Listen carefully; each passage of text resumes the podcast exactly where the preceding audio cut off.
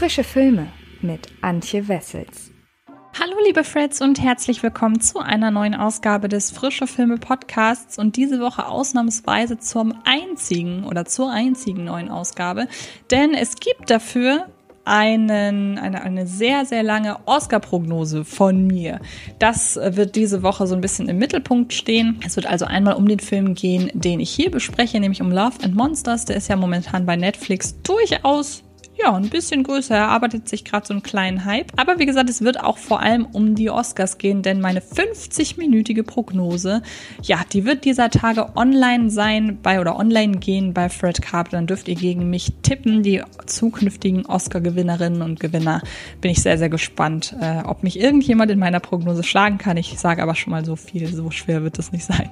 Aber hier geht es jetzt heute um Love and Monsters. Und ähm, ja, was es mit diesem Film auf sich hat, das verrate ich euch gleich. Jetzt geht es natürlich wie immer erst einmal um den Inhalt. Joel, gespielt von Dylan O'Brien, und Amy, gespielt von Jessica Henwick, sind ein junges Paar, das glaubt, dass ihm die Welt offen stünde. Doch dann kommt es zu einem beinahe fatalen Vorfall den die Staaten dieser Erde so katastrophal handeln, dass deren Eingreifen die Menschheit vom Regen in die Traufe bringt. Zahlreiche Tiere mutieren plötzlich zur großen, gefräßigen Monstern. Bald darauf sind die politischen Strukturen kollabiert und 95 Prozent der Erdbevölkerung gestorben. Einige Jahre später hat der im Untergrund verschanzte Joel die Möglichkeit, wieder Kontakt zu Amy aufzunehmen. Und kurzerhand beschließt er den gefährlichen, 80 Meilen weiten Weg auf sich zu nehmen, um seine Liebe wiederzusehen. Joe? Hey! Joe? Amy, bist du das? Oh mein Gott! Hey! Wie weit ist Amys Kolonie von hier entfernt? 140 Kilometer. Es ist unmöglich, das zu schaffen. Alles da draußen will dich töten. Nicht kämpfen. Lauf so schnell du kannst und versteck dich. Verstehe. Okay.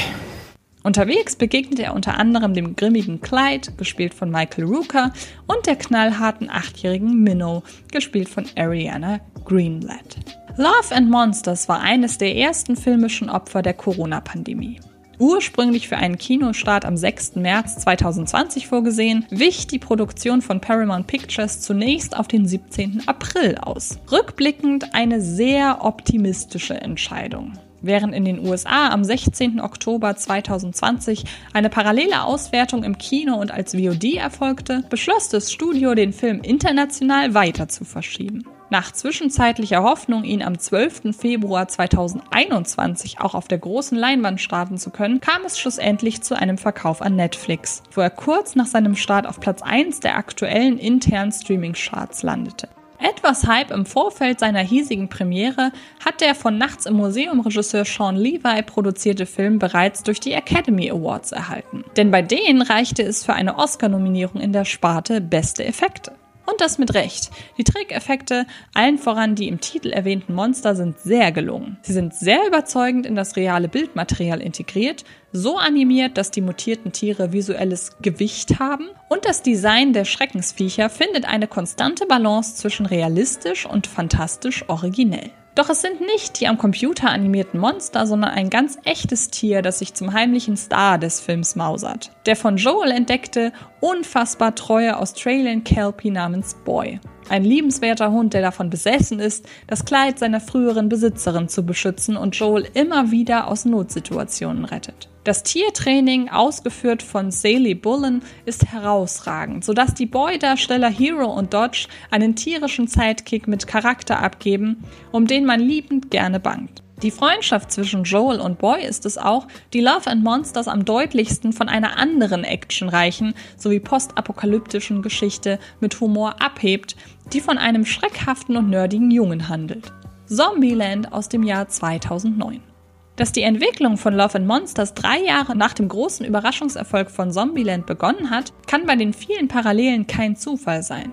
Joel zeichnet sämtliche Monster und notiert sich, was deren Eigenheiten und Schwächen sind. Und er nutzt diese Zeichnungen zu Beginn des Films, um das Publikum als Erzähler darüber zu informieren, wie diese Welt funktioniert. Ähnlich eröffnete Zombieland, nur dass es sich dort um schnippisch kommentierte Clips handelt, die die Regeln illustrieren, welche zum Überleben in der Zombie-Apokalypse wichtig sind.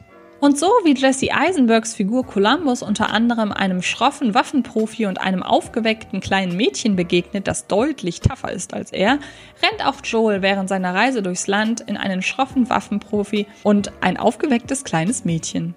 Glücklicherweise schauen die Drehbuchautoren Brian Duffield und Matthew Robinson nicht zu ausführlich bei Zombieland ab. Die zentralen Figurendynamiken des Films sind anders aufgestellt und vor allem sind etwaige Zombieland-Parallelen stets nur kurze Momentaufnahmen, ehe Love and Monsters wieder andere Wege geht. Etwa mittels einer gleichermaßen herzlich wie gewitzt geschriebenen Begegnung mit einer künstlichen Intelligenz oder einem dritten Akt, der, wenn überhaupt und definitiv aus reinem Zufall, eher an das Zombieland Sequel erinnert als an das Original. Anders als bei den Zombieland-Filmen bleiben die menschlichen Figuren jedoch blass. Dylan O'Brien gibt den schreckhaften Protagonisten, der all seinen Mut zusammennimmt, zwar sympathisch, allerdings ist seine Rolle, wie das gesamte zweibeinige Figureninventar, zu profilarm entworfen, als dass er Eindruck hinterlassen könnte. Für einen kurzweiligen Film reicht das. Bloß bleibt nicht zu viel haften. Wir können unsere Welt noch zurückerobern. Du verstehst mehr vom Überleben, als ich dachte.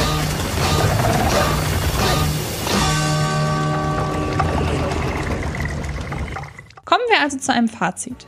Love and Monsters ist solide Unterhaltung mit gelungen animierten Monstern, eine der besten Filmhunde der vergangenen Jahre. Da kann man auch mal angesichts der blassen menschlichen Figuren ein Auge zudrücken. Oder was sagt ihr?